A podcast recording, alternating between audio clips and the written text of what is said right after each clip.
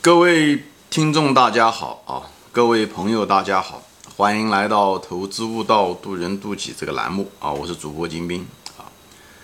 啊，今天呢，我们这个主题叫做自我感与股市啊，很多人一听，哎呀，金先生你又谈这个自我感啊，觉得我又在重复，很讨厌谈啊，就是他们与其说是讨厌啊，哈哈还不如说是害怕啊，什么东西呢？你为什么这么讨厌、这么害怕呢？其实是什么东西驱使了你呢？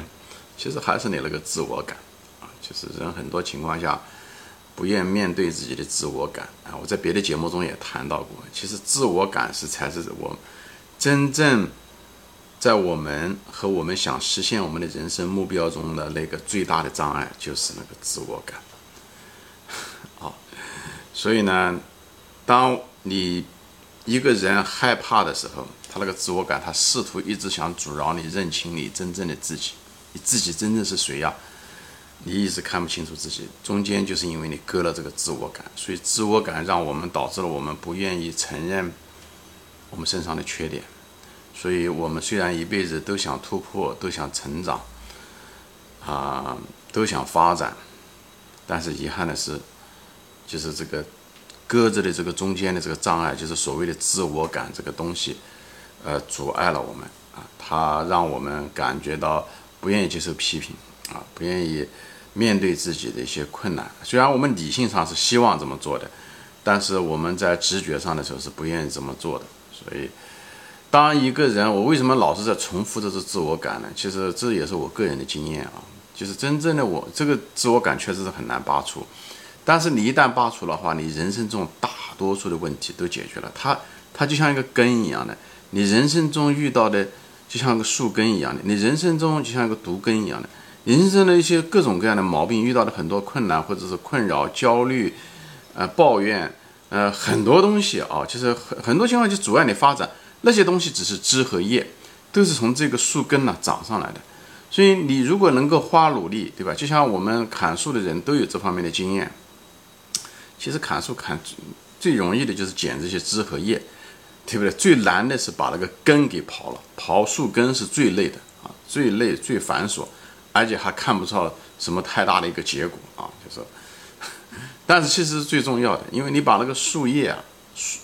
枝叶把它剪了以后，做养过水果果树的人都知道，它来年还会长，对不对？甚至这一年新的树叶还会长起来，就因为它那个根还在。这人生也是如此。其实这个重要的东西啊，就是一定要分清楚什么是本质，什么是现象。所以呢，你就不会，你做事情相对来讲有效率一点。如果你有那么一天的时间可以做这个事情，呃，与其把这个不断的每年都在剪你那个呃有毒的树，还不如把那个有毒的树的那个根给它花时间把它刨掉。虽然难，虽然累啊，但是你如果把它。整个拿掉的话，你好多东西都迎刃而解，你再也不会来年再也不会长出那些毒的树叶也好、枝叶也好等等这些东西。所以，我就在这地方分享，因为我也是个过来人，所以我一直想分享，就是为什么老反反复复的谈到这个自我感。其实我在别的节目中都说过啊，自我感其实它本身没有什么毒，还是没有毒，它实际上是一个工具，就像一把刀一样的。说过了，这个刀可以拿来。切水果也可以拿来杀人，就是它本身自我感本身它是有一定的作用的，特别在我们人生开始的阶段的时候，我会谈到啊，在别的节目中也都谈到过。但是遗憾的是，就这个工具被我们常常被错误的使用啊，就像股市中是一样的啊，呃，其实技术分析只是来判断，就拿技术分析了，它实际上它没有一个。预测的功嗯功能，它只是拿来判断当下市场的强弱的功能，但人们常常拿技术分析拿去去预测股价去了，所以就用错了地方啊。所以单纯的判断这个技术分析有用没有用，本身没有意义，最主要是你使用者是怎么使用它的，自我感也是一样的啊。所以在这地方就是稍微再说一下这个事情，那到底什么是自我感呢？就说白了。自我感就是你一个人对自己的一种感觉，对不对？它是一种主观的东西，它不是个客观的，就是你对你自己的一种看法啊。所以呢，呃，对不对？你一个人对自己的自我感如果过强的时候，你对批评啊这些东西啊，你都会呃会产生一种抵触情绪，因为你对自我有非常强烈的一种感情，因为你每时每刻都跟自己待在一起，你嗯，对吧？你跟自己待在的时间是最长，从你生下那一天直到你死去，所以那个他一直在那个地方，所以就像人一样的，人在一起处的时候是有感情的，也是一样。何况你，对不对？你是跟自己相处，所以你最后给自己就建立一个非常深的感情，就像夫妻感情也是很深，你跟你孩子的感情都是一样的。对，哪怕你是领养了一个孩子，自己在时间长了，也都有很深的感情是，因为人啊，他是个感情动物啊，这是我们的动物的属性啊。我们动物属性，我们一旦接触的时间长了之后，就会产生一种，嗯，没有理由的一种感情。比方说你，你把养子，对不对？虽然，那你为什么对他那么好？照讲不是你的基因出来的，对不对？时间处了长了，就会有感情，是一样。所以人跟人自己在一起的时候，他会也会储存一种感情。而这种感情的东西呢，它是非理性的啊。其实我们人大多数都是一种投胎投的是个动物之身，所以我们身上百分之大多数都是那种动物，就是所谓的感性啊。所以呢，这个自我感呢，实际上是是我们投胎投到这个动物身体上来的，这给我们配套的一个工具，让我们在这个三维的这个地球上可以生存、可以繁衍子孙的一个一个工具是必须要有的。但是你如果只是停在这个工具中，那你就待在那个监狱里面了，那你跟动物其实差别不算太大啊。所以，我们到这个世界上来是为了打破这个局的，就是他又要用这个工具能够生存下来，同时呢，又能够呢，打开这个保护墙呢，能够更多的发展啊。我前面说过，就像一个老鹰一样的，小鹰在这个蛋壳中的时候，那它开始的时候，蛋壳就是它一个保护层，里面营养，对不对？等它长大了以后，它就必须要全力把这个蛋壳啄开，以后能够真正的显示出它人生，实现它人生的意义。所以呢，这个。自我感就跟这个蛋壳是很像的，它在初期的时候，它有一种保护的一个作用，但是在后期的时候，你如果还留恋那个蛋壳的话，你很可能连那个蛋壳都啄不开，你可能就死在了里面了。那个小鹰，对不对？小老鹰，所以就是讲，他人生它实际上有着不同的发展阶段，它是也是个工具，就是自我感就是一种主观，对不对？你完全是可以拿你的自我感作为一个主观能动性啊，去改造这个世界。对不对？所以呢，自我感的时候，他会常常就他有个有个特点，就是你往往会让你一种过高估计自己，过低估计外面的风险。那这个也是需要的，因为人你如果是完全理性的，特别是你在小的时候，你如果是完全理性的时候，你几乎是无法生活的，因为你知道，就是呃呃，就是到这个世界上来，就是失败的概率实在太大了。比方说是一个苍蝇，它生下来。它捂的那个嗯卵，最后它能变成最后变成一个苍蝇，它的死亡的概率就像百分之九十以上的都死掉，啊，就像那个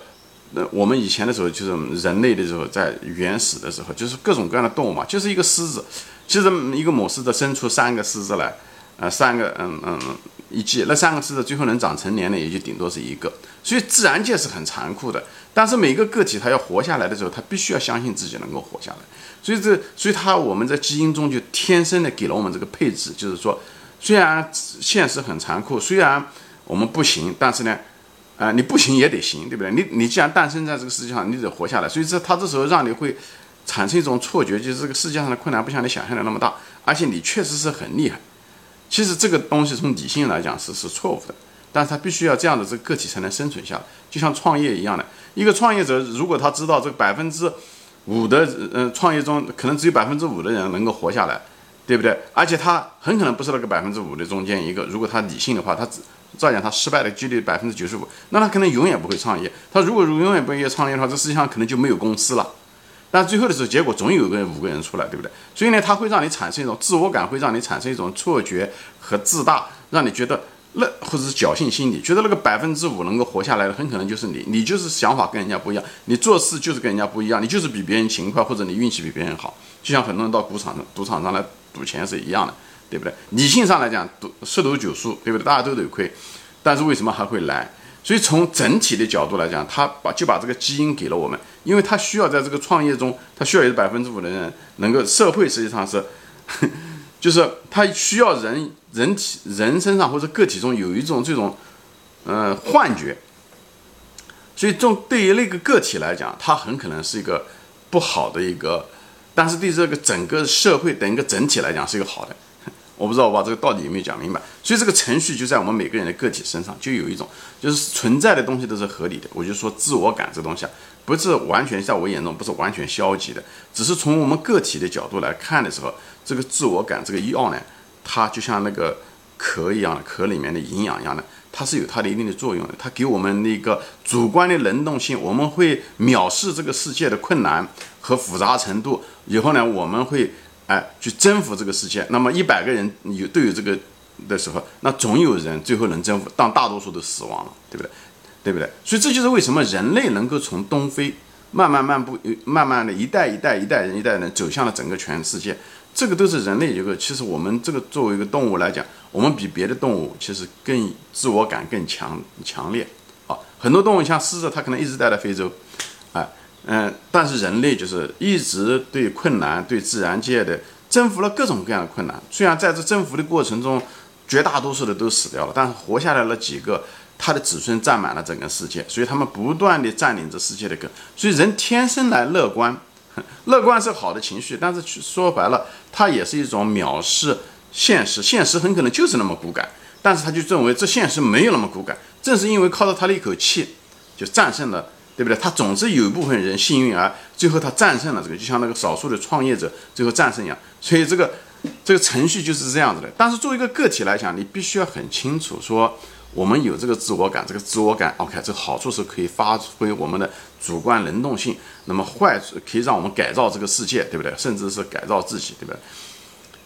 但是呢，另外一方面呢，就像一个穷家的一个子弟一样，你不能讲啊，我就是穷，我条件不好，我输在起跑线上面，那你永远没有机会。你要觉得，哎，我比别人厉害啊，虽然那个富家子弟条件好，但我终归有一天超过他。所以你无视这个客观的给你的障碍，最后有些穷家子弟他就他就成了。这就是不断的把这个个人的发展进步，人类的文明也在推进等等。这就像一个科学家，他发明一个东西，像爱因斯，就就像爱迪生发明的东西，他发明这个灯泡，对不对？试验了一万多次，他如果对不对？讲白了，他就是每一次成功的概率是一万分之一，虽然是非常小的概率，但是他就认为他一定能发发嗯发现，就他那种自我感和那种主观能动性如此之强，最后战胜了。这个现实虽然是个小概率事件，我我在这地方就是想把自我感把它说的尽量的把它说清楚一点。所以自我感它有它的副作用，会让我们产生一种自大，对不对？是一种或者是一种自恋。所以大多数人其实不会用自我感，只有少数人用了自我感，就是发挥了自己的能动性。大多数人呢，就是什么呢？他反而就是用了那个药的副作用，就是什么呢？别人一批评他，他就不高兴，因为他太把自己呢。这个自我感是一堵墙，他既是保护他，也是呢，哎，它既是他可以保护你，但是同时也限制你，就像个监狱一样的。大多数人都把这个把这个墙呢当着监狱在用，而不是把它作为一个